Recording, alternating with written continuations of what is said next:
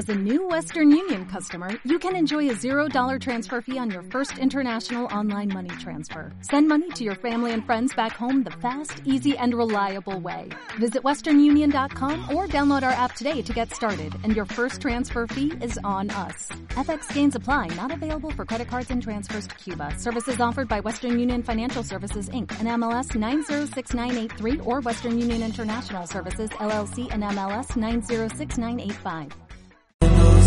manos el mundo al.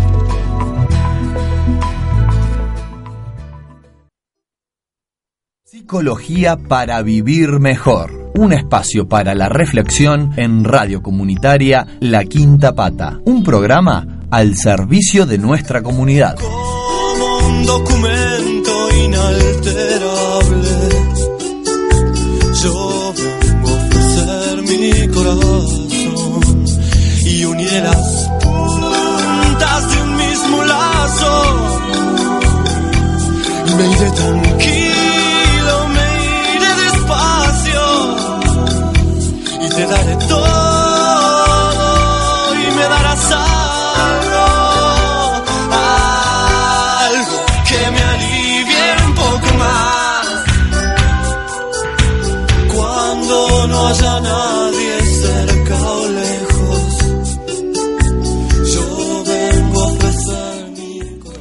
Hola, hola, buenas tardes. ¿Cómo están? Hermoso sol, hermoso sol que hace. Bueno, espero que estén disfrutando este solcito de la siesta. Acá estamos por la 93.3 FM. Estamos saliendo nuevamente por el dial. Este, les agradecemos a la gente que se ha contactado también por www.radiolaquintapata.com.ar. En esta tarde, 22 de agosto del 2019, estamos aquí con Fede.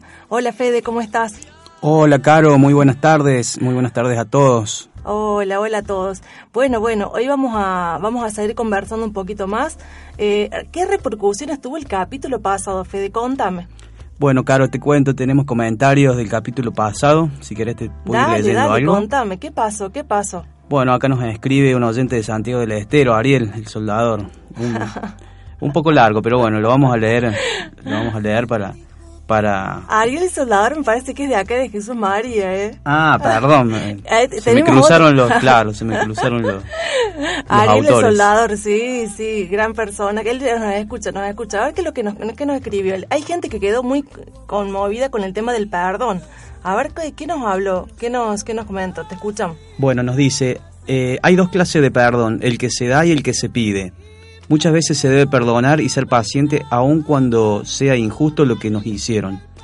Si uno no perdona, la carga no, queda en el ofensor sino en el ofendido. Y eso puede llevar una vida entera para aceptar que por más que el otro no nos pida disculpas ni muestre remordimiento alguno, si no perdonamos esa carga y ese pesar nos va a perseguir siempre. Nosotros seremos los atormentados y ellos seguirán con su vida como si nada. En cuanto al perdón que uno debe pedir, uno a veces no se, que, no se da cuenta de que ofende o lastima a otra persona. O si se da cuenta y le parece algo sin importancia, es complicado recurrir a las disculpas. Por eso es importante meditar un momento cada día en cómo estamos tratando a los demás. El pedir perdón a veces cuesta mucho más que el perdonar. En ambos casos juega un rol crucial el orgullo. No, no siempre estamos dispuestos a perdonar. No, no nos es suficiente una disculpa o simplemente no está en nuestros planes el dar perdón por no considerarlo de importancia. y no siempre estamos dispuestos a pedir perdón por creer que tenemos la razón cuando no es así. O tal vez tenemos razón pero lastimamos a otra persona de una forma en la que no entendemos. Las personas se pueden ofender de mil formas. Si el orgullo nos, si el orgullo nos gana, siempre estaremos en conflicto con alguien y el pedir disculpas se convierte en una prueba de valor que no todos están dispuestos a superar. Humildad, aceptación y tolerancia es algo que nos hace mucha falta como sociedad, es lo que nos dice Ariel. Muy bien, Ariel, muchas gracias por tomarte el tiempo de escribirnos algo tan profundo, ¿no? Y es cierto, a veces cuando elaboramos, bueno, al final le voy a pedir perdón o eh, queremos que el otro nos perdone y nos disculpe ya, ¿no? En nuestro tiempo, cuando al final tomamos coraje de ir y pedir perdón al otro, queremos que el otro se comporte como si nada hubiera pasado y tal vez el otro lo va a procesar, no es que hasta ahí nomás va a ser todo igual. No, a lo mejor la otra persona escuchó nuestras disculpas, escuchó lo que teníamos que decir, pero se va a tomar un tiempo para poder procesar el, ese perdón, ¿no? Así como nosotros nos tomamos el eh, nos tomamos el tiempo para procesar esto de ponderarnos para ir, poner en palabras y disculparnos, reconocer el error eh, son tiempos tanto para el que va a pedir perdón como, el para, el, como para el que recibe ese perdón, ¿no? Eh, por eso aquí importante lo que él dice de la humildad, de la aceptación, de la tolerancia. Es algo que siempre está presente en los vínculos, ¿no? Muy lindo, muy lindo el mensaje que nos deje, muy lindo lo que decís, Caro. Bueno, muy bien. Tenemos eh, algunas canciones que, nos han solicitado, así que vamos a ir a algunas canciones y volvemos con más mensajes, ¿verdad, Dale? Dale, Garo.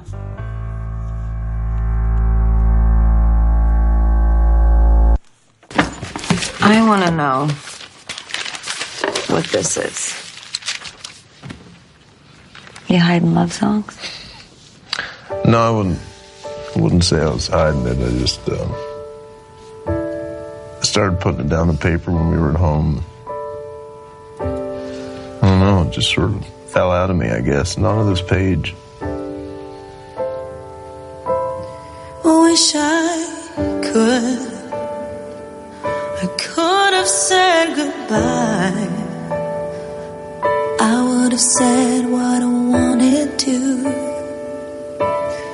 Maybe even cried for you. If I knew it would be the last time, I would have broke my heart in two, trying to save a part of you. Don't wanna feel another touch, don't wanna start another fire.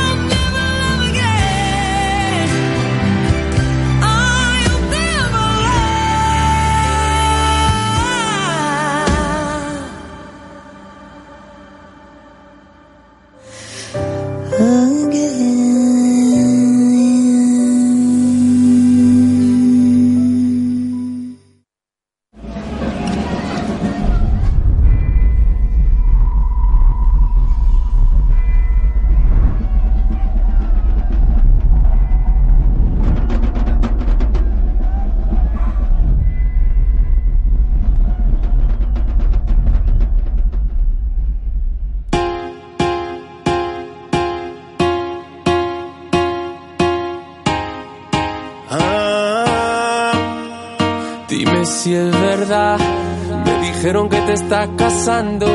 Tú no sabes lo que estoy sufriendo. Esto te lo tengo que decir. Cuéntame, tu despedida para mí fue dura. Cena que te llevo a la luna y yo no supe hacerlo así. Te estaba buscando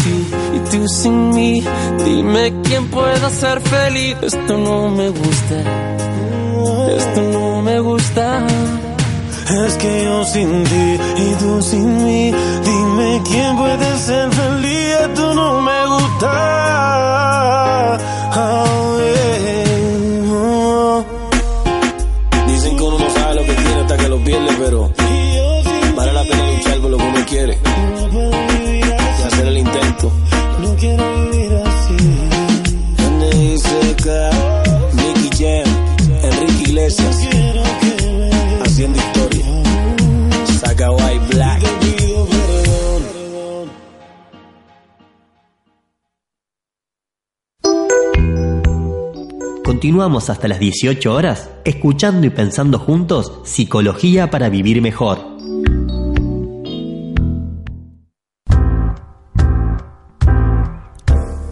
Bueno, Caro, eh, queda pendiente un mensajito. ¿Querés que te lo, querés que te lo dé? Bueno, bueno, dale.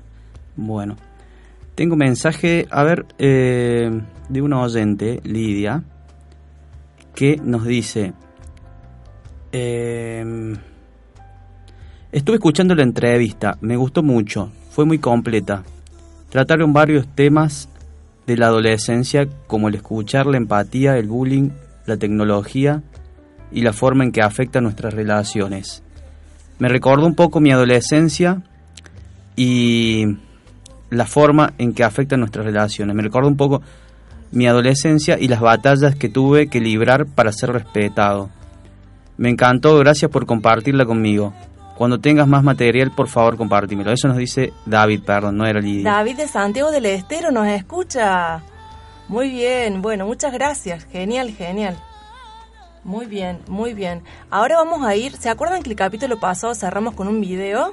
Bueno, hoy vamos a escuchar otro video, ¿sí? Estuvimos hablando acerca de la realidad de, de- un poco la realidad que describía la Argentina, ¿no? Y todo lo que estaba pasando y bueno, eso tuvo ese video tuvo muchas repercusiones. Ahora vamos a escuchar otro que tiene que ver con lo que, que hace como un habla varios conceptos que tienen que ver con lo que está pasando en Colombia y también nos hace pensar en nuestro país. Eh, vamos a escucharlo, presten atención y lo vamos a reflexionar juntos. Que también tenemos comentarios con respecto a ese tema y que también Lidia ahí nos dejó un comentario al respecto. El siguiente programa no tiene ningún interés ni compromiso comercial. Sus fines son eminentemente educativos y culturales. Nuestro programa de hoy tratará de responder una sencilla pregunta. ¿Por qué un país como Colombia, que tiene 35.000 especies de plantas en todo su territorio, más de 3.000 especies de vertebrados, 1.800 especies de aves, 27 clases propias de reptiles, 712 tipos de anfibios, 127 especies de peces, centenares de páramos, petróleo, carbón, oro, níquel, plata, platino, gas natural, esmeraldas, frutas, verduras, café, costas, ríos, tierras cultivables, ganado, flores y hasta mujeres muy hermosas, ¿es un país pobre? La respuesta se las daremos a través de la historia de tres hermosos niños, Shougo, Hans y Nicolás.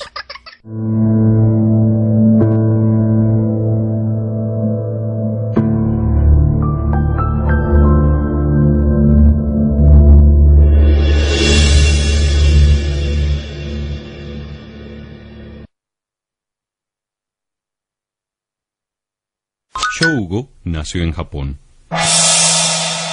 El país de Shougo no tiene muchas tierras para sembrar. De hecho, buena parte de la comida se produce en invernaderos. Japón no tiene grandes recursos naturales, ni petróleo, ni mucho menos metales preciosos o minerales. Y peor aún, no tiene bosques abundantes. La pequeña isla en la que nació Shougo tiene 378 mil kilómetros cuadrados, menos que la región amazónica colombiana con 407 mil. Y en esa pequeña isla Shougo debe convivir con otros 130 millones de habitantes tres veces la población de Colombia. Y lo peor de todo es que la pequeña isla donde nació Shougo es un 80% montañosa, no es buena para la agricultura ni la ganadería. Pobre Shougo, qué país en el que nació.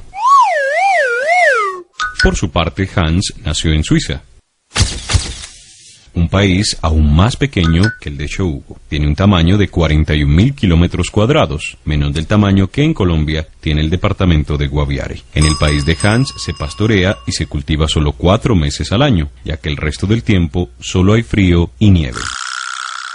Suiza no tiene océanos, ni yacimientos importantes, ni suficientes tierras para cultivar. Por eso, necesita importar casi todos los productos que consume. Hans tampoco fue muy afortunado. Mientras tanto, Nicolás nació en Colombia, el segundo país con mayor diversidad biológica del mundo, solo superado por Brasil. El país de Nicolás tiene 35.000 especies de plantas en todo su territorio, más de 3.000 especies de vertebrados, 1.800 especies de aves, 27 clases propias de reptiles, 712 tipos de anfibios, 127 especies de peces, centenares de páramos y por si fuera poco, el país de Nicolás es rico en petróleo, carbón, oro, níquel, plata, platino, gas natural, esmeraldas, frutas, verduras, café, costas, ríos, tierras cultivables, ganado, flores y hasta en mujeres. Por cierto, muy hermosas. Nicolás vive sin duda en el paraíso. Recordemos que una ventaja comparativa es aquella condición favorable con la que un territorio cuenta. Para el caso colombiano, su ubicación el tener presencia en dos océanos y dos mares con la posibilidad de interconectarlos, el tener esta enorme riqueza hídrica proveniente de ser el punto terminal de la cordillera de los Andes y el tener dentro de su territorio, en las entrañas de la tierra, grandes riquezas minerales, hacen de Colombia definitivamente un gran bastión de lo que son los recursos naturales, las ventajas comparativas a nivel planetario. Pero entonces, porque el país de Shougo es la tercera potencia económica del mundo, detrás de Estados Unidos y China, y Suiza, el país de Hans, es una de las naciones más estables económicamente de Europa y desarrolladas. Y el país de Nicolás es violento, inequitativo, corrupto, con el sistema de salud quebrado, con los niveles más bajos de educación, en resumen, pobre. Ah, es que los suizos son rubios, rubias, de buena familia, famosos, políglotas, que hablan muchas lenguas, no hijo... Son europeos, son del primer mundo. Ah, es que los japoneses son muy inteligentes, hasta nerdos, imaginativos, tecnológicos, desarrollados, poderosos, muchos. Presten atención, todo esto son mitos. Tenemos la idea que los japoneses, de donde es Shougo, son muy inteligentes porque crearon los radios, los televisores, las calculadoras, los computadores, los celulares, los robots, los humanoides, las motos, los carros más finos. En resumen, los benditos ojirrasgados son una raza superior. Mm, yo no creo, como siendo japonés y de como japonés como tal. Inteligencia como de personal no, no tan como nivel alta, sino como japonés ya aprendieron cooperar. O sea, la multiplicar cada uno de los recursos como conocimientos y de inteligencia que no están alcanzando muy lejos, pero sí ya cooperar juntos con un múltiples de personas y ya que para llegar a un nivel muy alto. El secreto de los japoneses es la disciplina. Disciplina importante a japoneses, porque disciplina que trae coopera, o sea, cooperación, o sea, para cómo como conjuntos trabajar bien con otras personas, ni pelear, ni, ni pelear, ni tumbar, dice aquí en la paisa, o jalar las patas, ¿cierto? Es una forma de decir. ¿Por qué? Porque eso no vale la pena. Japonés aprendieron que eso no vale la pena, sino estar bien de otro es estar bien de, de mí. Esa es la palabra de eso. Entonces, si esa es la disciplina japonés. Y con esto ya, ya está mostrando como resultados nivel, nivel, de, nivel del mundo. A los japoneses no les interesa ser los más inteligentes, sino los más disciplinados. La muestra de ello es que no inventaron los radios, los televisores, las calculadoras, los computadores, los celulares, los robots, los humanoides, las motos, ni los carros más finos. Pero sí son dueños de Toyota, Nissan, Mazda, Kawasaki, Suzuki, Honda, Toshiba, Sony, Panasonic, Nintendo, Canon, Ricoh, Epson, las empresas que hacen los mejores radios, televisores, calculadores, computadores, celulares, robots, humanoides, motos y carros del mundo. La disciplina, tarde o temprano, vencerá la inteligencia. Y esa filosofía estará en la mente de Shougo. Mientras tanto, en opinión de Yoko Kenji, un japonés que vive en Colombia, en Ciudad Bolívar, en Bogotá, y que da conferencias para derribar estos mitos, los colombianos como Nicolás sí son en verdad inteligentes. Se adaptan fácilmente a otro país, a otra cultura, son decididos, innovadores, recursivos, se hacen querer, no se varan. Y si les dicen que no son capaces, los retan. Son alegres, generan empatía, proyectan una gran energía. ¿Cuál es entonces su gran pecado? Se habla de la falta de disciplina del colombiano en términos económicos, casi que porque somos improvisadores, pero más que del colombiano es de la sociedad colombiana y de los aparatos que la sociedad colombiana ha instrumentado. Uno de nuestros principales problemas es cuáles son los objetivos que tenemos todos como colectividad. Por eso, si tenemos una cita a las 7, llegamos a las 7 y 30. Si tenemos que trabajar en equipo, terminamos haciendo el trabajo solo o dejando que otro lo haga. Si no lo hacemos, siempre hay una excusa. Como no hay disciplina, no hay responsabilidad. Y por eso, cuando algo no sale bien, es responsabilidad de otro, del vecino, del jefe, del gobierno, del alcalde, del sistema. No respondemos por nuestros actos, porque no somos disciplinados. Y Nicolás seguramente tampoco lo será. Y si no hay disciplina, es fácil que la pobreza te alcance. Tenemos otra idea, que los europeos, como Hans, que nació en Suiza, tienen todo, son muy poderosos, no trabajan, los suizos menos, por eso crearon la Cruz Roja, para estar ocupados. Viven de vacaciones en países como el nuestro, relajados, porque son del primer mundo. Yo pienso que el secreto de la productividad es en la intensidad como se trabaja, o sea, ya no se trabajan muchas horas, sino que verdaderamente las horas que se trabajan eh, se trabajan muy eficientemente.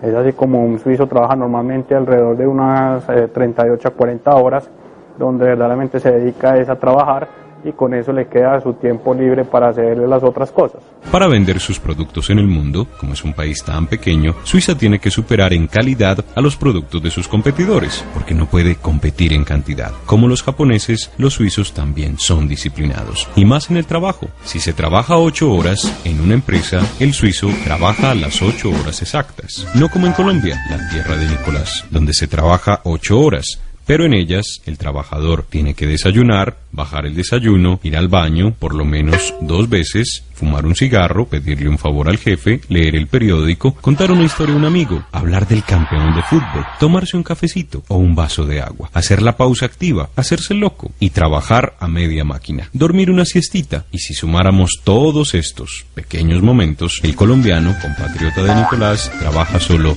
seis horas. El suizo trabaja las ocho horas exactas, porque su producto tiene que ser el mejor del mundo. Por eso, los relojes suizos son los mejores y más costosos del planeta en términos de valor. Suiza vende el 50% de la producción mundial de relojes. Sus chocolates también son los mejores del planeta. ¿Y qué decir de sus quesos? Pero estas son sus exportaciones menores. Uno de cada tres ratones de computador vendidos en todo el mundo es producido en Suiza. Nueve de cada diez bolígrafos son producidos por máquinas suizas. Suiza es uno de los líderes mundiales en la producción de máquinas textiles, ascensores, escaleras eléctricas, y de fabricación de trenes. La empresa más grande de alimentos de la Tierra es Suiza. El centro de la industria farmacéutica está en Suiza. Y las dos empresas de medicamentos más grandes del planeta son suizas. Los bancos suizos ocupan la primera fila mundial en la banca privada. Y hasta la alta tecnología suiza consiguió llegar a Marte. El micromotor eléctrico que condujo el Pathfinder, el robot que exploró la superficie de ese planeta, fue producido en Suiza. O sea, yo no diría de pronto muy innovador, sino muy disciplinado. O sea, el suizo en sí, al hacer su trabajo muy disciplinado, pues eso lleva a que los productos o, los servicios eh, que hacen sean muy, muy buenos. Entonces eso muchas veces lleva a que se puedan mejorar también los productos eh, gracias a que las cosas se hagan bien hechas. Mientras tanto, el país de Nicolás, con todas sus riquezas naturales, plantas, vertebrados, aves, reptiles, anfibios, peces, páramos, petróleo, café, carbón, oro, níquel, plata, platino, gas natural, esmeraldas, frutas, verduras, flores, produce poquísima tecnología propia. Su empresa más grande ocupa en el mundo el puesto 179 y su banco más grande tiene el puesto 707. En resumen, el país de Nicolás genera muy poco o muy nulo valor agregado a sus productos. Se dice que Colombia es rica en commodities. Recuérdense que un commodity es un producto natural que se vende por eh, volumen por volumen se vende el café, por volumen se vende el carbón, por, volumen se vende el oro, por volumen se vende el petróleo, cualquier cosecha. ¿Qué es lo que pasa? Que tradicionalmente, y esto viene desde el convenio de Yalta, cuando los que iban a ganar la Segunda Guerra Mundial se repartieron el mundo, a Colombia le tocó el oficio de entregar materias primas no transformadas. Una cosa es vender petróleo crudo, otra cosa es vender gasolina. Una cosa es vender onzas Troy de oro, otra cosa es vender cadenas de oro. Una cosa es vender sacos de café y otra cosa es vender tinto en Nueva York. Por poner unos ejemplos muy elementales. Cuando uno no le agrega valor, no le aporta valor a esa materia que es básica, no participa en los eslabones superiores de las cadenas de producción, que es donde está sobre todo la comercialización, que es donde mejores márgenes se ven. Si no se trabaja con productividad e innovación es fácil que la pobreza se alcance.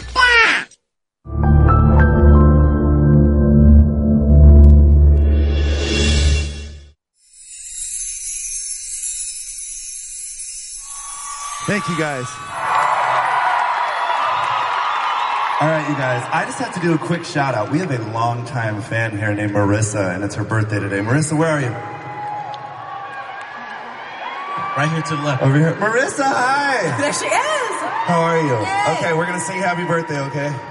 Happy birthday to you. Happy birthday to you. Happy birthday,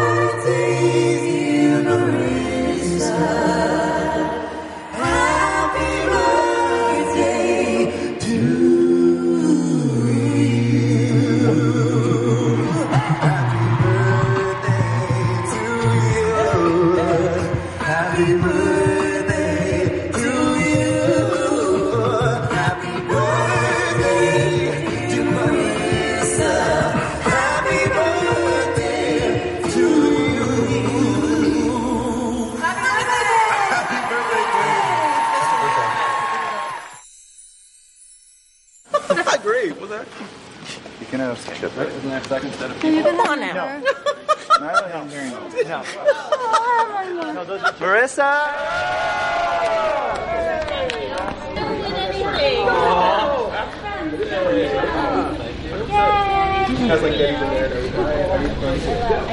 Oh, cool. Is it officially today or is it my birthday's uh, on the 19th? Like two days ago, I'm sitting at work and then I get a message from and I'm like, wait, what? what's happening? Is, am I just going to meet them or what's going on? And so I'm so happy.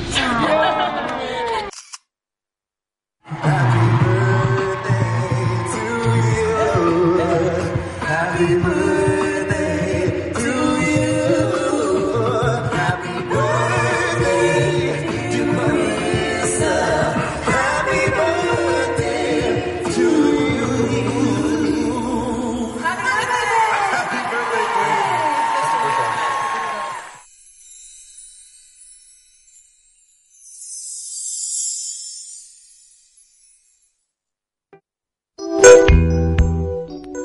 Continuamos hasta las 18 horas escuchando y pensando juntos Psicología para Vivir Mejor.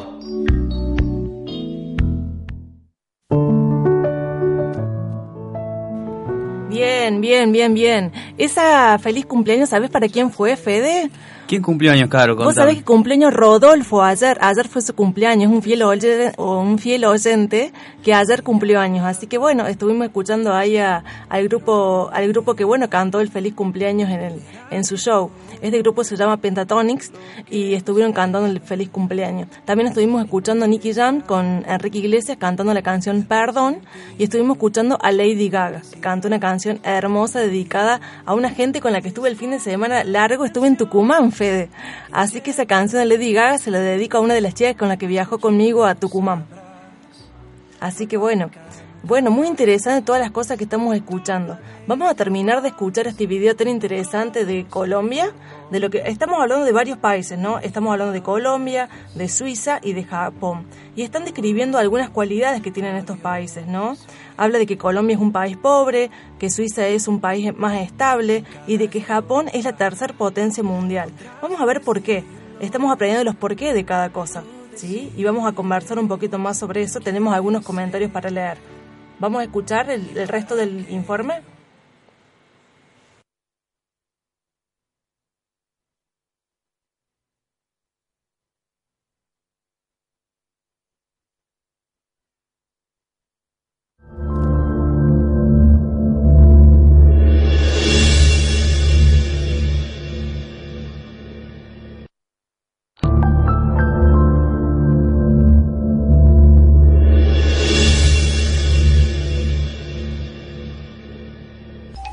Se trabaja con productividad e innovación es fácil que la pobreza te alcance. Y peor aún cuando no se entiende que, para alcanzar el éxito, hay que trabajar durante mucho tiempo. En el país de Nicolás existe la idea de que todo se logra fácil y en poco tiempo. El éxito, la plata, las casas, las empresas, y adivinen por qué. Porque unos señores que hicieron mucho daño durante muchos años dejaron como herencia en la mente de los colombianos, como Nicolás, que la plata y el éxito se consiguen sin esfuerzo, en el corto plazo, arriesgando todo desde el principio. Entonces generamos una cultura del éxito fácil y rápido. Y por eso, en el país de Nicolás, se roba, secuestra, mata, pulula la corrupción, la criminalidad, la droga, porque así es fácil salir de pobre. El impacto negativo del narcotráfico en Colombia es evidente y uno lo mira cuando tiene la posibilidad de estar en aulas de clase. Primero, el narcotráfico acabó con la visión de largo plazo. No es que la gente quiera tener plata fácil, porque es que esos negocios ilegales no son fáciles, pero quiere tener y poseer cosas de manera rápida. Esa es una de las razones por las cuales no tenemos hoy tanta incubación de industria, porque es que la gente quiere invertir y recibir ya los réditos de esa inversión. Se nos perdió la paciencia, se nos perdió la noción de que hay que trabajar pausadamente, continuadamente, con persistencia para poder lograr resultados. Ese tiene un efecto col- colateral y es el efecto de especulación. Queremos hacer negocios brillantes de un día para otro Y eso no es así. Eventualmente se da, pero es que los balotos se lo gana muy poquita gente. Uno usualmente tiene que trabajar toda su vida para lograr resultados que son los que usted quiere dentro de su proyecto particular. Saben que, mientras esto sucede en el país de Nicolás, en el de Shougo, los japoneses han aprendido que el éxito es lento. Requiere de muchos años de trabajo, dedicación y superación de dificultades. Todo toma tiempo, incluso cuando el país debe superar una tragedia, un tsunami o dos tragedias, como el tsunami y la crisis nuclear. La disciplina y el trabajo lo sacará adelante con Shougo incluido como sociedad. Eso sí explico un poquito más, también sí, relacionado con Segunda Guerra Mundial. Así como la tragedia que fue, entonces japonés aprendió. No tanto, o sea, antes de Segunda Guerra Mundial, japonés sí había uno de ricos y pobres. Uno rico de millonada y toda riqueza que tiene pobre sobreviviendo de, su manera de ser, ¿cierto? Sino como ya eso ya se acabó, entonces japonés ya que busca, que busca una, una vida de tranquilidad de sus hijos a sus nietos. Así lo que enfoca, trabajando para lograr su vida que se acabe, pero sí para entregarla a su herencia. No tanta herencia, entregar riqueza, no, sino entregar entregar una tranquilidad o una estabilidad de su vida. Así lo que el japonés se enfoca. Y aquí llega la razón de por qué Shougo y Hans vivirán mejor que Nicolás, a pesar de que el país de Shougo y el país de Hans no tienen riquezas naturales y son en la práctica pobres. Tienen mentalidad de país grande. Sus habitantes, su sociedad, trabajan para superar la pobreza y las dificultades naturales de su entorno. Saben trabajar en equipo, juntos, y saben que la riqueza más grande es la gente. Por eso invierten en su formación y bienestar. En el país de Hans, las universidades y escuelas politécnicas exigen altos estándares de calidad. Por eso alcanzan un alto nivel en la investigación científica. Bueno, la educación es obligatoria. Y cuando digo obligatoria no es que sea gratis, sino que es obligatoria. El niño tiene que ir y los padres que no cuyos niños no van a la escuela tienen que responder ante la justicia. Y ve uno en las partes retiradas de las grandes ciudades cómo los niños a una hora de camino entre la nieve o al calor del verano van a la escuela y regresan a sus casas. Y el gobierno tiene una gran apropiación presupuestal para lo que es investigación y, y búsqueda. Los suizos tienen gran reputación en ciencias naturales, especialmente física, química y medicina. Por ello, 16 investigadores suizos han ganado el premio Nobel. Además, hay poca gente en Suiza que está en la pobreza, pero hay pobres. Una persona o una familia que esté en situación difícil económicamente porque ha perdido su trabajo, porque entonces tiene primero un seguro durante un año y medio, dos años, según las leyes cantonales, donde va a recibir un subsidio por desempleo. Terminado ese pago del subsidio, ya el municipio se hace cargo de la familia para atender sus necesidades eh, primordiales, vitales y asistirlo económicamente hasta donde sea necesario. Pero podría decir que en Suiza no se ven mendigos, no se ve la pobreza callejera.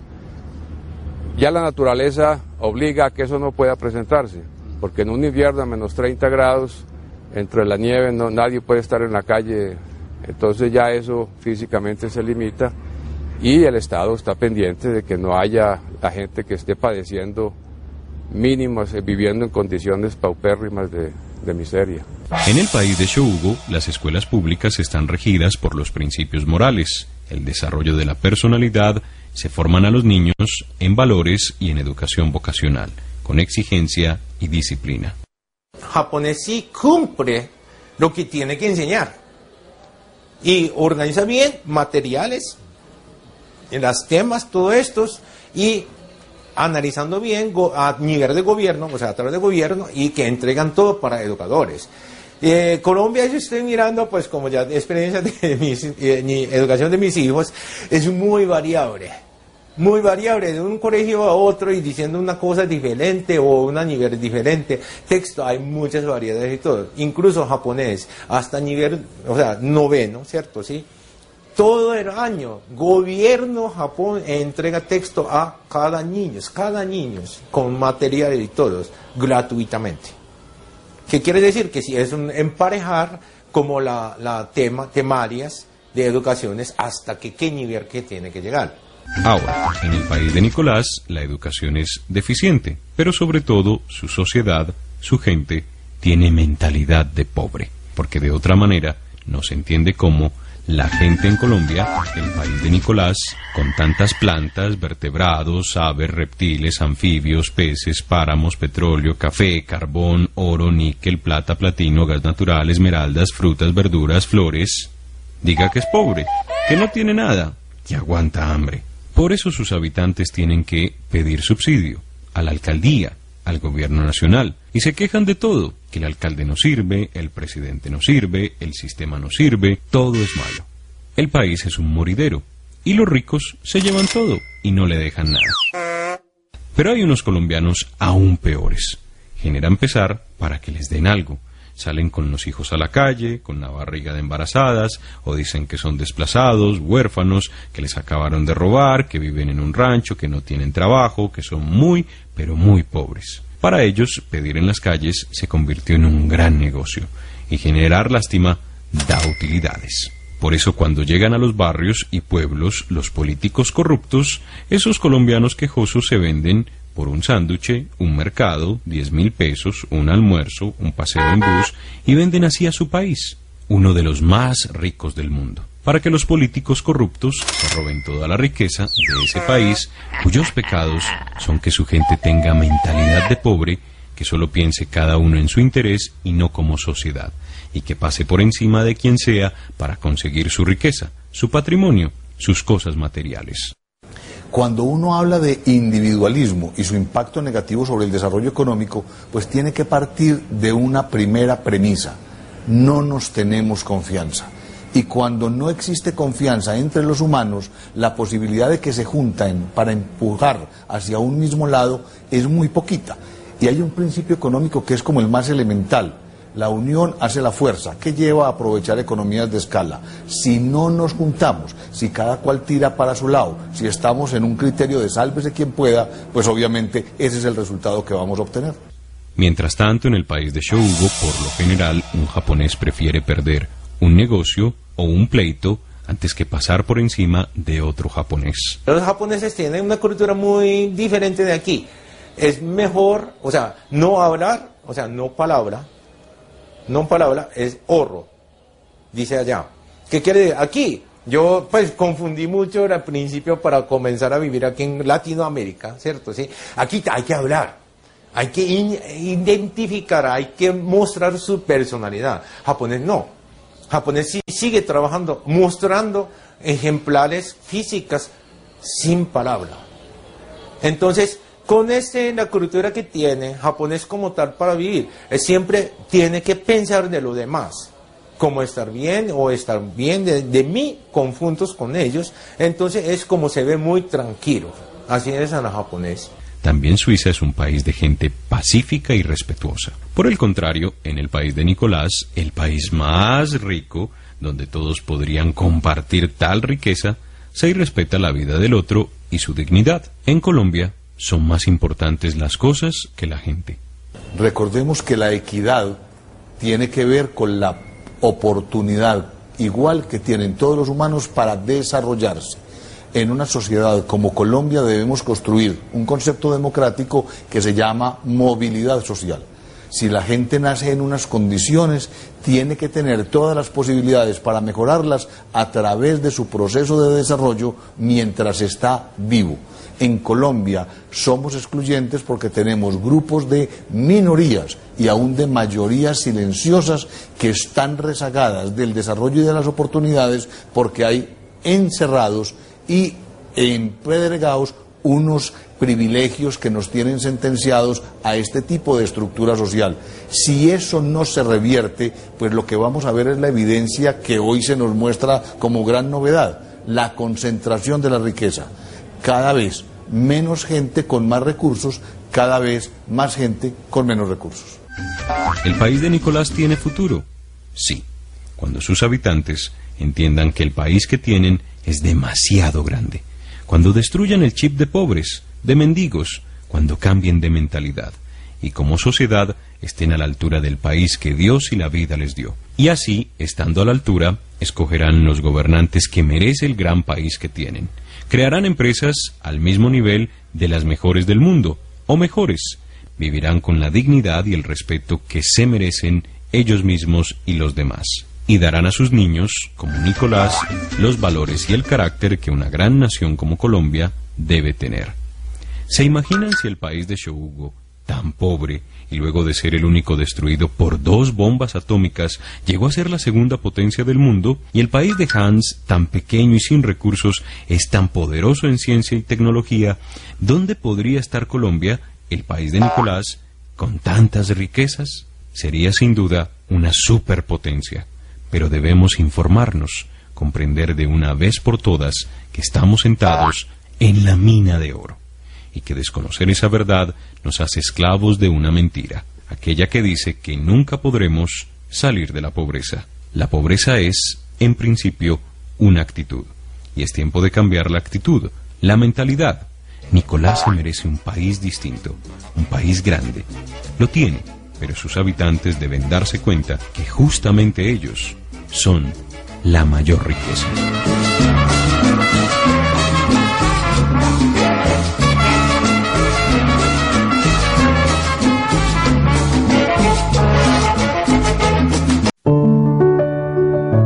Bueno, bueno, muy bien, muy bien. Qué interesante esto, estas cosas que hemos estado escuchando, ¿no? Hemos estado escuchando acerca de Japón, de Suiza y de Colombia. Qué países tan distintos, ¿no? Hablamos de, escuchamos que Japón es la tercera potencia mundial, que no tiene, a pesar que es la tercera potencia mundial, no tiene productos propios. eh, pero han aprendido a trabajar en, en equipo. Tiene una dedicación obligatoria. Suiza es un país más estable, donde cumplen ocho horas exactas. Su, produ- su producto debe ser el mejor, ¿sí? Eh, en cambio, estábamos hablando de Colombia, donde vive Nicolás, que es un país pobre, eh, donde son innovadores, creativos, empáticos, pero trabajan a media máquina, ¿sí? Tienen poco valor agregado a sus productos y hay una mentalidad de pobre, ¿sí? Eh, ¿Cuál es el secreto que estábamos viendo aquí en esos tres países? La disciplina. Es tan importante el poder ser disciplinados, ¿no? Eh, habla, el informe hablaba de que Colombia ha heredado una... La herencia colombiana es que el éxito se puede obtener de manera fácil y rápida, ¿sí? Eh, hay una mentalidad de, pobre recibida de generación en generación. Escuchamos de Japón que hay una, tranqui- hay una mentalidad de dar una tranquilidad a sus hijos y a sus nietos. Y obviamente que Japón ha tenido graves, graves desastres naturales, ¿no? Pero han podido trabajar en equipo para poder salir adelante y establecerse otra vez. Nos han llegado mensajes, ¿no, Fede? Nos llegan mensajes eh, respecto al, al video que estuvimos viendo y bueno, y el video que, que se estuvo pasando el capítulo pasado, Caro. Si querés, bueno, te leo el mensaje que nos deja Lidia. Dice, estuve escuchando, eh, perdón. Tal vez los dos se gustaron, son muy buenos y reales. Tal vez el segundo, al comparar países diferentes, le da a uno más esperanzas de que la situación puede cambiar está en la actitud de cada uno de sus ciudadanos. El primero, el primero es la cruda realidad del argentino. No ves ni más ni menos que eso. Eh, lo deja a uno sin esperanzas de cambio. Y el segundo muestra que hay otro horizonte al que podemos aspirar, nos dice Lidia. Bueno, muchas gracias Lidia por, por dejarnos tu comentario.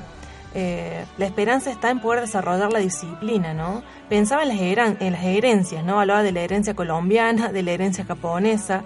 Eh, ¿Cuál será nuestro legado en nuestros hijos, en nuestra, en nuestros, en nuestros seres más cercanos que tenemos, nuestros sobrinos, en la familia donde estamos, en nuestro trabajo? ¿Qué es lo que transmitimos al otro? Eh, ¿Transmitimos un éxito fácil y rápido o transmitimos una mentalidad de abundancia, de pobreza? ¿Qué es lo que estamos transmitiendo? ¿A dónde se pueden comunicar para dejar su mensaje, Fede? Claro, nos pueden dejar mensajes a nuestro número de WhatsApp 351-5908-491 y si querés también lo puedes hacer vía Facebook a Psicología para Vivir Mejor. Perfecto, perfecto. Déjenos su mensaje, ¿sí? Por favor, apotenciemos ese celular porque el mío está colapsado. El mío lo vamos a dar de baja. Está endemoniado mi celular, así que ya no, ya no puedo mandar más nada. Bueno, claro, entonces pueden comunicarse al 351-59-08491 y también podemos enviarle el programa vía iVox y WeTransfer. Sí, perfecto. Si quieren volver a escuchar este, este video que hemos eh, que, pusimos al aire, que estamos hablando sobre la realidad de, de estos niños, ¿no? Que nacieron en Shogo, otro, eh, eh, un niño que es llamado Shogo, que nació en Japón, Hans, que nació en Suiza, y otro niño que nació en Colombia. ¿Sí? Y podemos eh, pensar y analizar la realidad de estos tres países muy distintos, con mentalidades distintas, con recursos distintos. Eh, bueno, habrá que ver qué, posa- qué cosas podemos aprender de estos lugares, ¿sí? Así que si querés recibir este video en tu celular, déjanos tu contacto. ¿A qué número de teléfono, Fede? Nos pueden dejar el número 351-5908-491. Muy bien, así que no se asusten si viene ese, ese número porque somos nosotros que le mandamos el, el video. Sí, de mi celular ya no va a salir más nada porque está, en, está con la... Ha fallecido mi celular. bueno, nos vamos con más música, Mike. Toda bella voz, un coro se formó. Y ahora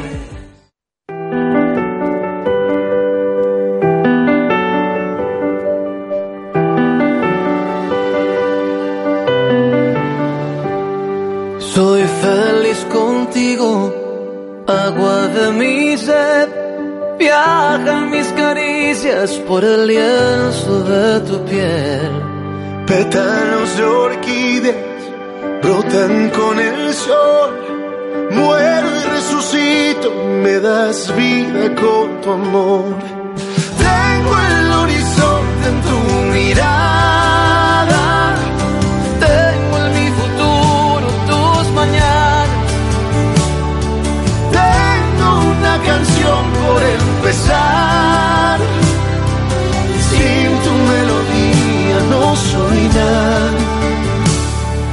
Soy feliz contigo, Lo vuelvo a decir.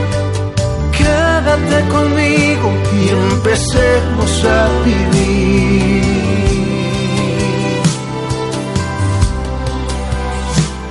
Tú eres el motivo, cada amanecer. Viento de mis velas, capitán de mi querer.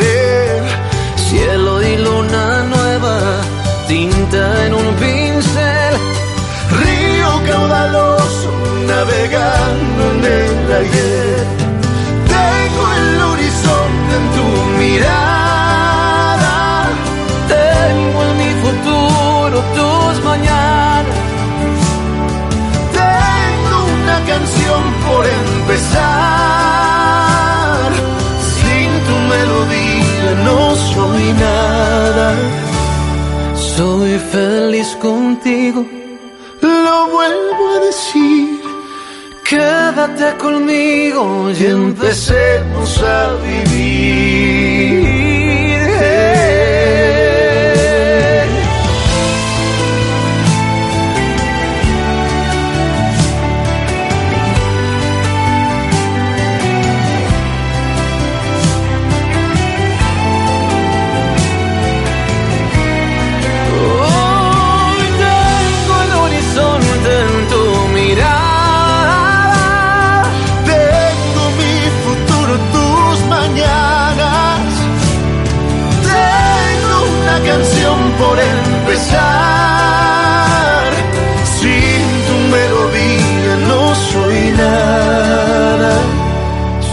Feliz contigo, lo vuelvo a decir.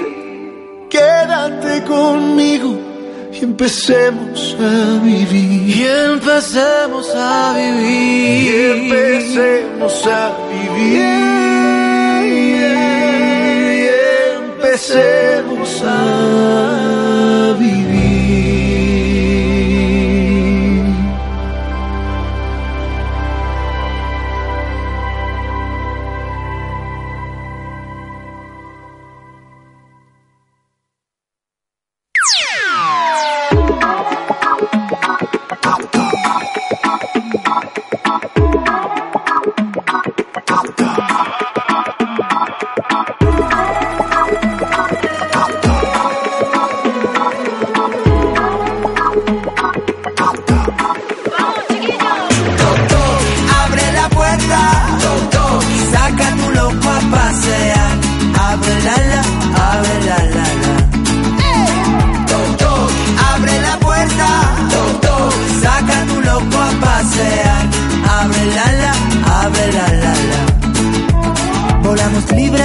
Las jaulas de lo correcto. Rodamos en alegría entre tanto entrecejo. Danzamos como los gatos sobre sus techos.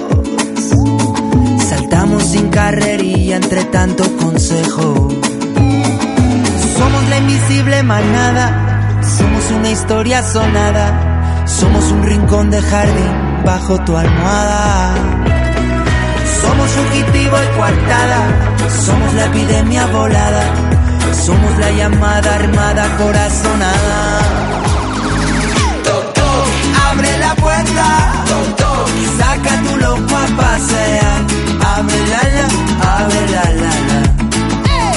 Toc, toc, abre la puerta, toc, toc, saca tu loco a pasear, abre la la, abre la la la.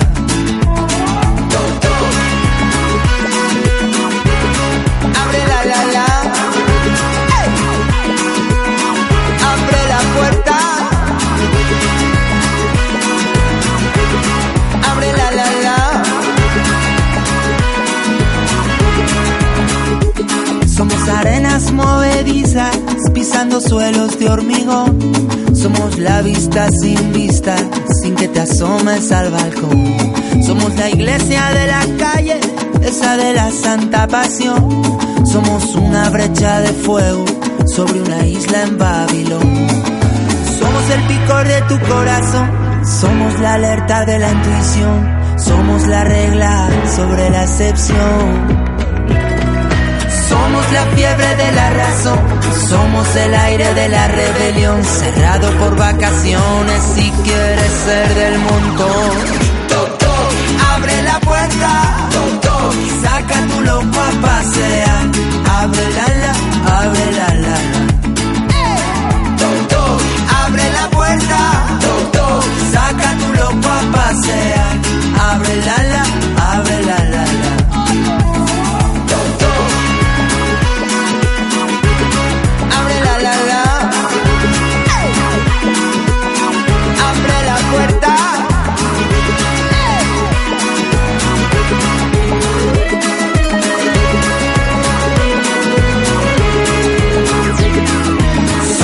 invisible manada, somos una historia sonada, somos un rincón del jardín bajo tu almohada. Somos fugitivo y coartada, somos la epidemia volada, somos la llamada armada corazonada.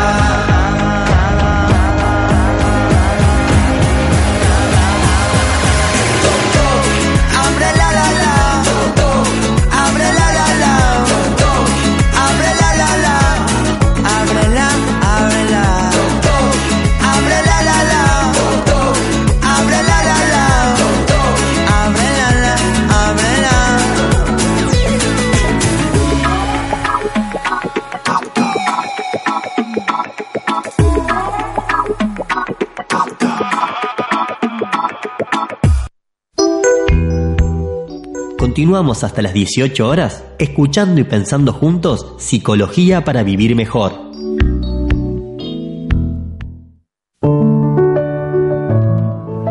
Bueno, bueno, acá seguimos, acá seguimos pensando y conversando. Bueno, ¿y cuál es el tema de hoy dentro de todas las cosas que hemos charlado ahora? Bueno, hoy quería hablar un poquito acerca de la tecnoadicción. Este término tecnoadicción lo escuché por primera vez por la psicóloga Carla Aravene, es una psicóloga de Chile, y ella nos enseñó acerca de la tecnoadicción. ¿Qué es esto? Uno cuando piensa en la palabra adicción, si uno piensa en sustancia, ¿no? Pero no, esto se trata de otro tipo de comportamiento repetitivo en el que todos en algún momento hemos caído porque todos somos consumidores de tecnología, ¿o no, Fede? Todos, todos. todos en algún momento consumimos tecnología. Y algunos síntomas a tener en cuenta es el tecno, el tecnoestrés que nos genera el, uso de la tecnología, la ansiedad y la vibración fantasma. ¿Qué es la vibración fantasma? Es, por ejemplo, cuando sentimos que el celular suena o que nos está vibrando cuando en realidad no está en ningún lado. ¿sí? Eso se llama vibración fantasma. ¿Cómo se da esta adicción a la tecnología? Bueno, eh, son conductas repetitivas que en un momento, en un primer momento resultan placenteras porque, bueno, podemos conectarnos y disfrutar de, eh, disfrutar de ver, de, de observar, de, de descubrir este mundo tecnológico que podemos hacer tantas cosas con el teléfono, ¿no? Podemos eh, ver cosas muy, muy extrañas y comunicarnos con gente de todas partes del mundo, podemos hasta buscar trabajo, podemos ver películas, podemos eh, pagar impuestos, no sé, hoy por hoy hasta con el celular podemos usarlo como, como dinero, como tarjeta de crédito, de todo se puede hacer con el celular, ¿no? Pero bueno, ¿cuándo se vuelve esto un problema? Bueno, cuando se combina con otras, con otras necesidades, ¿no? Como toda adicción, eh, después parece que no, no, no podemos dejar de controlar, ¿no? Eh, el nivel de ansiedad es tan grande que la acción se repite no tanto por el placer en sí, sino para calmar la ansiedad que despierta el no estar conectado, el no ver qué sucede en el mundo virtual. Necesitamos estar todo el tiempo mirando el teléfono para ver qué es lo que le está pasando a mis seres queridos, a mis conocidos, a mis amigos. Necesito mirar una y otra vez el teléfono, ¿no? Esta es una adicción moderna que ha sido reconocida por la Organización Mundial de la Salud. ¿Sabes qué afirma la organización, la OMS, Fede? Dice que una de cada cuatro personas sufre algún tipo de trastorno de conducta relacionada con la tecnología. Una de cada cuatro personas. ¿Mm? Eh, entonces es algo tener en cuenta, ¿sí? Eh, tu, te- tu teléfono te está generando estrés, fatiga, ansiedad, sentís que suena cuando en realidad no está en ningún lado. Bueno, a tener, a, a tener en cuenta si no estás sufriendo alguno de estos síntomas de la tecnoadicción. Esta conducta repetitiva que si en un, si en un, en un principio es placentero, ver fotos y demás, y estar en contacto, eh, por ahí nos genera tanta ansiedad y malestar que no podemos controlar, ¿no? Y por eso hablamos de, de que es una, una conducta repetitiva y que deja de ser ya placentera por todos la otra, la- los otros síntomas colaterales que, que se despiertan, ¿no? La diferencia es que no es, eh, la diferencia es que no estaríamos hablando de una adicción química, ¿sí? Como la nicotina, las drogas, sino ante, un- ante una adicción que tiene que ver con de carácter psicológico, ¿sí? Porque en un momento queremos ser reconocidos, estar pendientes de qué hacen las otras personas, de qué hacen sus conocidos, de ser reconocidos socialmente. Entonces hay una, hay una necesidad psicológica que se llena con una actitud repetitiva y reiterada a través de la virtualidad. ¿m? Eh, y esto luego pasa luego a tener efectos en nuestro organismo, por eso hablamos de tecnoadicción. ¿sí? Eh, por ejemplo, todo ser humano necesita el contacto físico y emocional con otra persona, pero el tecnoadicto solo lo busca de manera virtual. Tiene amistades virtuales, necesita estar conectado constantemente, hay como un mundo paralelo del cual él no quiere sentirse fuera. A eso nos referimos con tecnoadicción. El tema es que, bueno, el que lo padece hacemos que es asuma que es parte de su vida, ¿no? Que bueno, que tiene que recibir una llamada, que está en chat en línea, que está haciendo una, un trabajo grupal, este, que está por recibir una llamada importante y por eso tiene que mirar el teléfono a cada rato. Y además, hoy por hoy, ¿quién no está con el celular en todos, en todos lados? Yo creo que ya es parte de un dedo más de la mano, ¿o no, Fede? a veces pasa eso, ¿no? Pero, pero bueno, se ha comprobado que las ondas electromagnéticas que genera un celular afectan el sistema nervioso central. ¿Mm? Por ejemplo, lo vemos muy claramente en el consultorio, podemos ver cuando observamos que hay problemas en el sueño, en conciliar el sueño, o que no, no duermen ocho horas seguidas, sino que duermen mal, con sueño entrecortado, con insomnio. Eso genera una fatiga en el día, una sensación de vértigo, gente muy joven que ya tiene la sensación de vértigo. Hay una pérdida de memoria, porque nunca, no- nunca te ha pasado, Fede, que un amigo viene de viaje y vos le decís, hey, ¿cómo te fue en el viaje? Che, ¿qué tal estuvo? Bien, bien, ya subí todas las fotos. Tal cual, sí. Mi primero nos enteramos por las redes, antes de haberlo conversado. ¿Sí? Eh, y entonces a veces eh, se genera como una, una codependencia, ¿no? Al teléfono, porque decimos, no, para, para que me primero me fijo en el celular y veo la foto y te voy contando. Y voy a decir, pero viniste hace dos días y no te acordás, contámelo vos con tus palabras. Bueno, pero ya subí las fotos. Y ahí empezamos a poner vago en nuestro cerebro y por eso, por eso decía de que uno de los efectos que esto genera es la falta de memoria. Poco a poco vamos perdiendo la memoria porque somos tan vagos en que depositamos todo en el teléfono que ahí está nuestra vida, parece que nuestra vida está ahí. ¿sí? Eh, Nuestra vida está en la computadora, nuestra vida está en las redes sociales y eso debería estar en, en nuestra memoria. en nuestra propia memoria, ¿no? En nuestro recuerdo, poder utilizar el lenguaje, las palabras. Pero bueno, a veces depositamos la foto, que la foto lo diga todo, y, y perdemos la experiencia. ¿Se entiende, Fede, lo que digo? Sí, se entiende perfecto. ¿Se entiende? ¿Se entiende? Bueno, a ver, yo voy a hacerles unas preguntas a ustedes que me están escuchando. Bueno, a ver, Caro, ¿cómo me doy cuenta si tengo una tecnoadicción o no la tengo? Bueno, yo te voy a hacer una pregunta. ¿Qué es lo más importante, la experiencia de lo vivido o las selfies? A veces vamos a un lugar eh, y estamos como muy expectantes de poder sacar una selfie eh, del lugar que estamos, de compartir con la persona y inmediatamente sacamos la foto, interrumpimos el momento vivido, interrumpimos la experiencia de lo vivido porque lo más importante es la selfie, registrar, compartir. Entonces estamos entre amigos viviendo esa experiencia pero mandamos el mensaje, lo compartimos en la red social y mientras hacemos todo eso estamos esperando que alguien responda esa foto, si alguien escribió un comentario leemos el comentario entonces ya la experiencia de lo vivido deja de ser más importante. ¿Qué es lo más importante en ese momento? Y la selfie, compartir, la foto. ¿Mm? Vamos a ir eh, un poquito de música y volvemos para seguir pensando en este tema. No será tan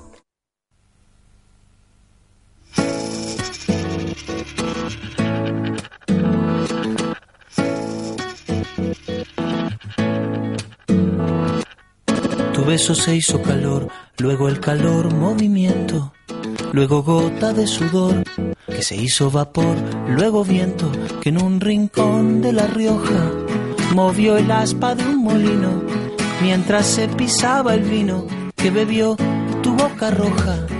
Tu boca roja en la mía, la copa que gira en mi mano y mientras el vino caía, supe que de algún lejano rincón de otra galaxia, el amor que me darías, transformado volvería un día a darte las gracias. Cada uno da lo que recibe, luego recibe lo que da. Nada es más simple, no hay otra norma, nada se pierde, todo se transforma. Todo se transforma. El vino que pagué yo con aquel euro italiano que había estado en un vagón antes de estar en mi mano y antes de eso en Torino y antes de Torino en Prato donde hicieron mi zapato sobre el que caería el vino zapato que en unas horas buscaré bajo tu cama con las luces de la aurora, junto a tus sandalias planas que compraste aquella vez en Salvador de Bahía, donde a otro diste el amor que hoy yo te devolvería. Cada uno da lo que recibe, luego recibe lo que da. Nada es más simple, no hay otra norma nada se pierde, todo se transforma. Todo se transforma. Todo se transforma.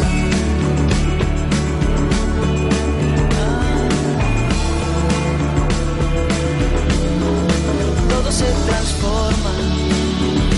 Supe que de algún lejano rincón de otra galaxia el amor transformado volvería un día a darte las gracias, porque cada uno da lo que recibe. Luego recibe lo que da. Nada es más simple, no hay otra norma. Nada se pierde, todo se transforma. Nada se pierde, todo se transforma. Nada se pierde, todo se transforma. Todo se transforma. Todo se transforma. Todo se transforma. Todo se transforma.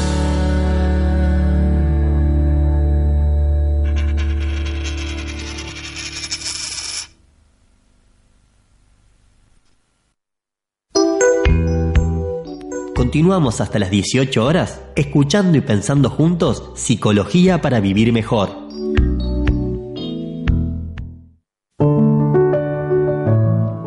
Bueno, Carlos, estamos de vuelta. Eh, respecto a lo que decías, que es más importante el momento de los selfies, ¿no? Bueno, a ver, nos saquemos una selfie. Eh, te cuento, bueno, más allá de todo, ¿no? Uno se acuesta, lo último que hace es mirar el celular y lo primero que hace en el día es mirar el celular. Sí, sí, sí, totalmente. Totalmente, es todo un, todo un tema. Te cuento, Caro, bueno, si te interesa un... Tengo un curso virtual para, para contarte, ¿no? Eh, sobre introducción a los nuevos consumos o problemáticas de nuevas tecnologías. Ah, mira vos. Eh, inicia el lunes 26 de agosto y tiene una duración de cuatro semanas. Es modalidad virtual. Eh, podés averiguar en Cedronar, eh, Presidencia de la Nación. Mira. Y te, te cuento también sobre lo que son el consumo de narcóticos anónimos, problemas con drogas. Eh, podemos ayudar, es libre y gratuito y confidencial.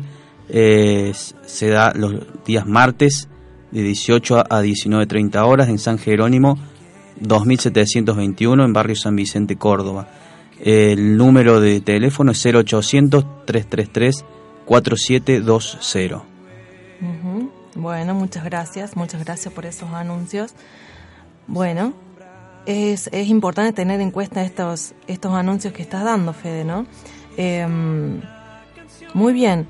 Otra de las cosas para que, bueno, que, que, pueden ayudarte a, a darte cuenta eh, eh, cómo estás, si, es, si este tema es algo que tenés que resolver, si tenés que trabajar, si tenés que pensar con otro.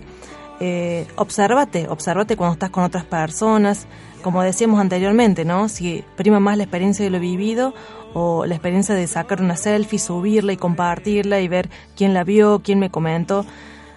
Eh, cuando vemos esto en el consultorio, vemos que hay personas que están muy pendientes de qué es lo que ocurre en las otras personas porque parece que a los otros que publican les va mejor que a ellos. Entonces esto genera como una tristeza y una depresión importante, ¿sí? Así que hay que tener mucho cuidado con, con las redes sociales. Por supuesto que es un, es un bien para este tiempo, ¿no? Que nos ha permitido hacer y avanzar en muchas cosas. Pero como todas cosas tienen que tener cierto cuidado, ¿sí? ¿Cómo me doy cuenta si no puedo vivir sin las redes sociales? Bueno, ¿Vos te animás a hacer un ayuno de redes sociales, Fede? No sé si me animaría a hacer un ayuno de redes sociales. hacer hoy un ayuno de redes sociales hasta que nos volvamos a escuchar, hasta el jueves que viene. Un ayuno de redes sociales. A lo mejor no podés hacer un ayuno de todas las redes sociales, pero sí de algo de las redes sociales. Yo una vez practiqué este ayuno, fue de una semana, y bueno, y por una semana no publiqué nada en el, en el estado de WhatsApp. Viste que uno publica cada rato en el estado de WhatsApp. Y bueno, por una semana hice el ayuno de no publicar nada en el estado de WhatsApp. ¿Cómo Eh, te fue? Esa semana descansé mejor. Dormí más tranquila. Porque es verdad que esto que, que genera fatiga, lo que decía la, la psicóloga Carla Aravena, que genera fatiga y cansancio, sí, realmente el celular y controlar las redes es agotador, ¿no? Claro, literalmente, desenchufarse de todo. Bueno, por eso vemos que hoy por hoy eh, eh, hoy por hoy está tanto esta cuestión de irse de viaje. ¿Esta cuestión de irse de viaje es para desenchufarme o es para subir selfies? Mira vos, ¿no? Que para pensarlo, ¿no? Obsérvate, obsérvate la próxima vez que hagas un viaje y fíjate, ¿estás disfrutando el momento o estás más preocupado por sacar las fotos? Para pensar. Para pensar. ¿Sí? Eh, siempre hago pensar a la, a la gente. Pero bueno, está bueno, está bueno el poder pensar, el poder pensar estas cosas, ¿no? Para que, para que podamos, vivir un poquito mejor, ¿sí? Porque de lo contrario, no, no, no poder manejar esto nos genera mucha ansiedad, mucho estrés, mucho cansancio, mucha fatiga. Eh, y no y no, no no tenemos retención de la memoria, ¿no? Nos dicen las personas, eh, bueno, ¿qué es lo que hiciste? Y ahí nomás buscamos el celular para contar una experiencia que hemos tenido hace poco tiempo, pero bueno, parece que todo lo depositamos ahí y tiene que estar en nuestra mente, ¿no? Eh, no en el teléfono celular. está nuestra vida en los teléfonos. Exactamente, exactamente. Bueno, vamos a algún poco de música más para escuchar y querés comunicarte a dónde deben hacerlo, Fede. Comunicate y dejanos tu comentario al 351-5908-491. Dale.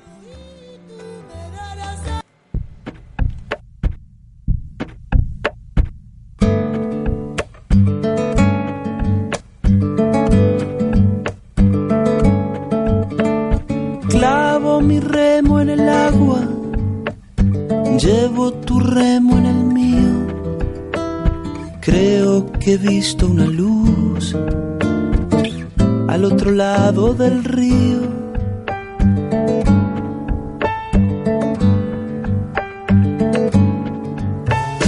El día le irá pudiendo poco a poco al frío. Creo que he visto una luz al otro lado del río.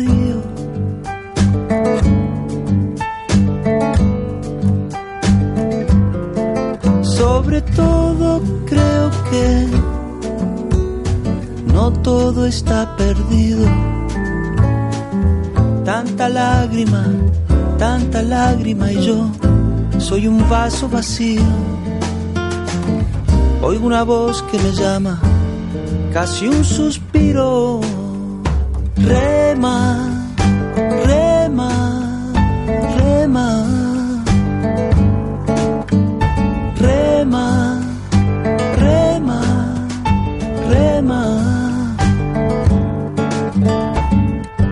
esta orilla del mundo, lo que no expresa es baldío. Creo que he visto una luz al otro lado del río.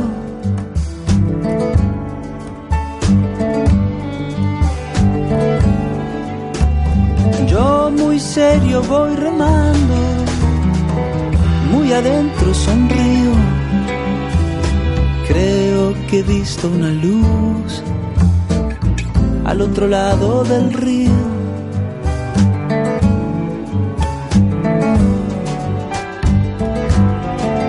Sobre todo creo que no todo está perdido. Tanta lágrima, tanta lágrima y yo soy un vaso vacío. Oigo una voz que me llama, casi un suspiro. Rema, rema, rema.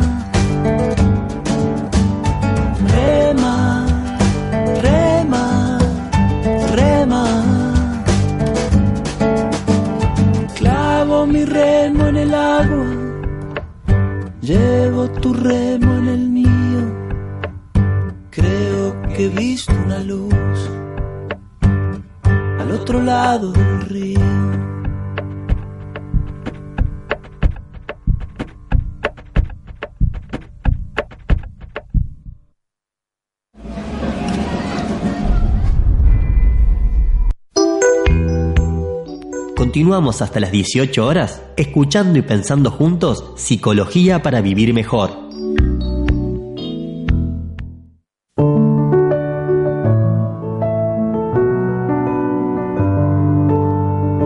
Muchas veces Bueno, Caro, volvemos. Eh, te cuento las actividades de la biblioteca y, y bueno. Dale. Bueno, eh, acuérdate que tenemos talleres culturales, culturales en la Biblia, fotografía para niños y niñas. Si te gusta la historieta, tenemos talleres de historieta, de escritura creativa. Hay taller de guitarra, tenés taller de pintura en tela y bordado mexicano. También hay talleres de tejido crochet y a dos aguas. Talleres de títeres. Hay taller de encuentro para autoconocernos, taller de filosofía con niños y niña- niñas y taller de locución. Bueno, bueno, bueno, mira qué lindo, che. Eh, Caro, y tengo una invitación para hacer. A ver, che. Baile para parejas 80 y 90. Ah, papá, eso me da pie que ya viene la era del vinilo. Elegante de sport y de la época. Es el 23 de agosto, Caro, a las 8 de la noche. Uy, qué lindo. ¿Música de qué época? De los 80 y de los 90. Uy, qué divertido. Es una actividad familiar. Eh, seguramente están juntando fondos. Son unos chicos que están juntando fondos para un viaje que están haciendo y han organizado esta actividad familiar. Dice que hay guardería y todo, ¿no, Fede? Tienen, tenés guardería y buffet. ¿Y sabes dónde es, Caro? ¿Dónde es? En Barrio La Paz. Es Ah, en la esquina Lagunilla y calle La Paz, esquina Lagunilla. genial, genial. La verdad que es una actividad muy familiar. De paso ayudan a estos chicos que están juntando plata para un viaje que están organizando. Así que, y encima música de los... De, De los 80, Caro, de los 80 y de los 90. y si querés vestir, ir vestido como a la época, podés ir también. Así que la verdad que es una linda actividad para, Para sumarse. para sumarse este viernes. Y bueno, ya nos vamos despidiendo y dejándoles lugar a la gente de la era del vinilo, que se ha venido con todo, con toda la era del, del vinilo. Así que vamos a cerrar escuchándolos a ellos, que nos están contando de, de su programa. Así que eh, así nos despedimos. Bueno, fue hermoso poder hablar sobre la tecnoadicción, poder hablar sobre lo que está pasando en diferentes países, pensar lo que pasa en Suiza, en Japón, en Colombia, en las herencias que estos países dejan. Eh, te invito a que lo puedas pensar, te vamos a volver a mandar este video para que lo puedas pensar a tu tiempo eh, y que puedas observarte si hasta que nos volvemos a ver, si podés hacer un ayuno de redes sociales. Dale, Dale, Caro. Bueno, nos despedimos. un abrazo, chau chau. Chau, chau. Y ahora Soy Cristina Vázquez del programa La Era del Vinilo y te invito a que escuches Radio Comunitaria La Quinta Pata por la 93.3 de tu dial. Volvimos al aire. Volvimos al aire. Al aire.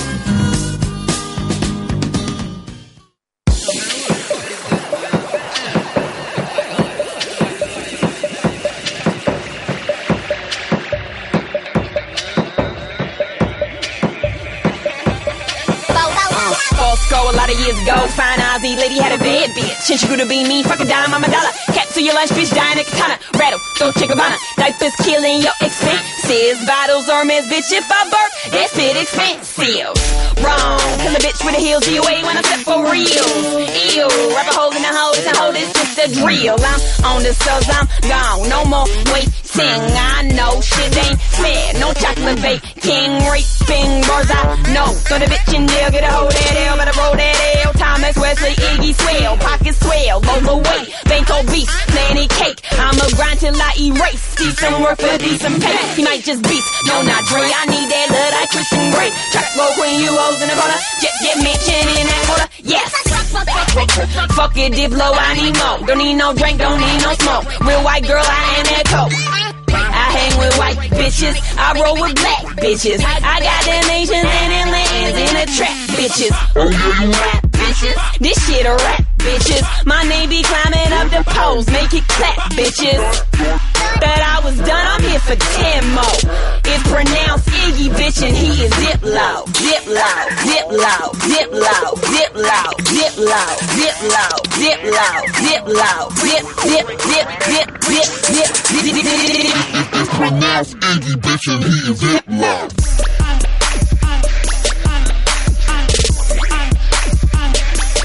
Como nuevo cliente de Western Union, puedes disfrutar de una tarifa de envío de 0 dólares en tu primera transferencia internacional de dinero en línea. Envía dinero a los tuyos en casa de manera rápida, fácil y conveniente. Visita westernunion.com o descarga nuestra app hoy mismo y tu primera tarifa de envío corre por nuestra cuenta. Aplican ganancias por cambio de moneda. No disponible para tarjetas de crédito y envíos a Cuba. Servicios proporcionados por Western Union Financial Services Inc. NMLS 906983 o Western Union International Services LLS NMLS 906985.